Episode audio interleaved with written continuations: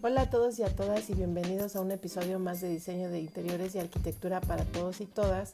Y en esta ocasión quisiera darles unos tips que deben de tomar en cuenta para que puedan hacer una remodelación o una obra nueva exitosa.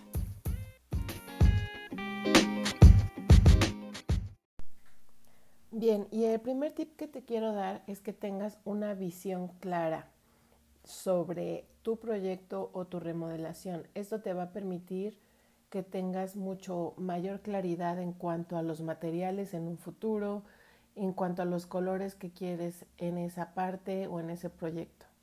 Y pues eso se puede lograr mediante algunas herramientas que actualmente son muy fáciles de conseguir.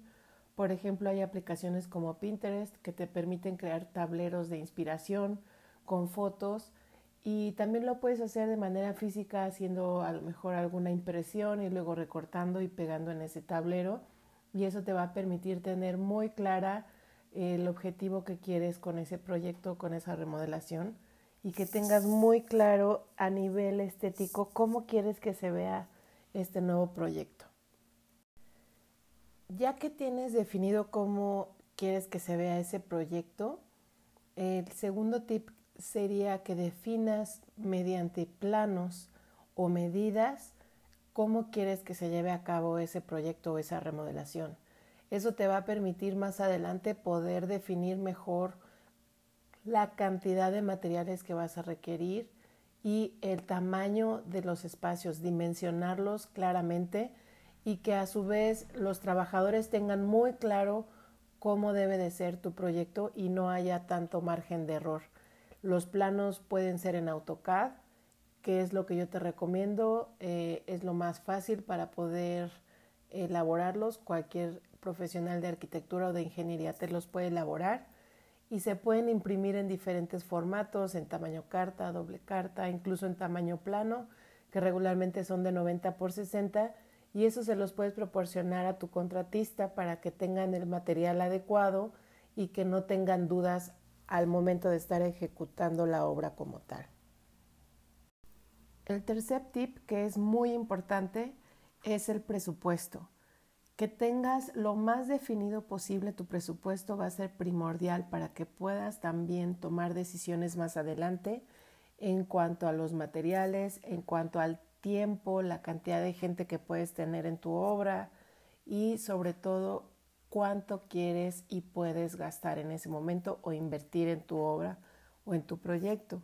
Esto también te va a ayudar a que tengas claridad durante el desarrollo de tu obra y que puedas también planificar los pagos que debes ir haciendo y tus compras. El cuarto tip es que definas el tiempo en el que quieres que quede ejecutada tu obra, es decir, quiero que este proyecto quede terminado a más tardar en tal fecha, de hoy en tres meses, dos meses, seis meses, un año. Esto es importante porque esto también va a tener un impacto directo sobre tu presupuesto. Y también otro tema que es importante dentro de este mismo tip es que definas en qué época del año lo vas a hacer, ya que dependiendo de dónde vives, las condiciones climatológicas también influyen bastante en el desarrollo de tu proyecto.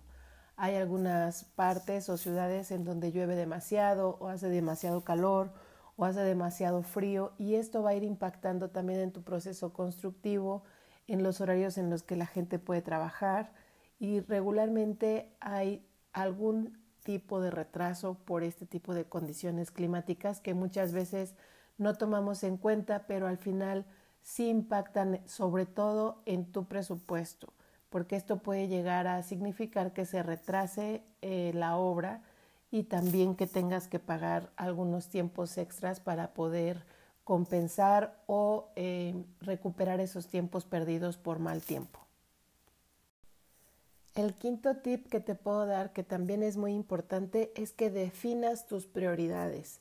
Es decir, dentro de tu presupuesto va a haber cosas que sí quieres dentro de tu proyecto o que además de que sí las quieres, urgen.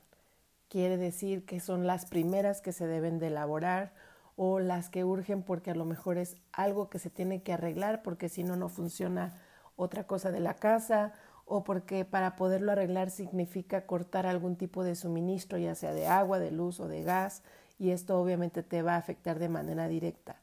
Es importante que definas qué es lo urgente dentro de tu proyecto, qué es lo importante dentro de tu proyecto y qué es lo deseable dentro de ese proyecto.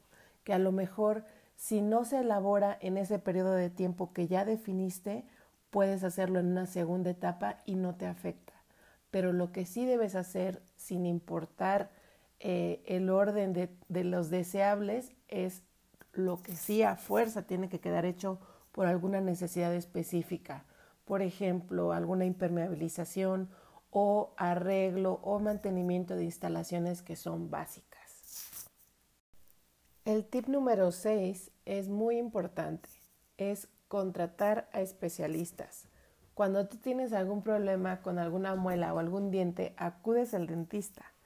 Cuando necesitas hacer alguna consulta de algún contrato o algún tema legal, acudes con un abogado, con un especialista. En este caso es lo mismo. Mi recomendación es que contrates a un especialista para que pueda llevarte el control y la coordinación de tu obra. Y no me refiero nada más al tema de arquitectos, sino también especialistas en las diferentes especialidades que se van a generar para tu obra o tu remodelación. Especialistas, contratistas especializados. Esto te va a permitir tener una mejor calidad en la ejecución de todos los trabajos y un mejor aprovechamiento de todos los materiales que vas a tener dentro de tu obra. Y siguiendo estos tips yo te puedo asegurar que vas a tener una menor cantidad de imprevistos y una menor cantidad de errores dentro de tu obra nueva o de tu remodelación. Te aseguro que entre más a detalle tengas definidos estos seis tips que te di, menos problemas vas a tener y vas a tener que resolver menos eh, dudas o menos imprevistos dentro de tu obra. Y estos fueron los seis tips básicos para hacer una remodelación o una obra nueva.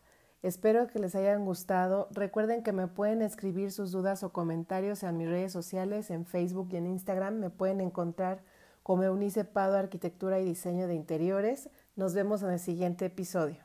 Bye.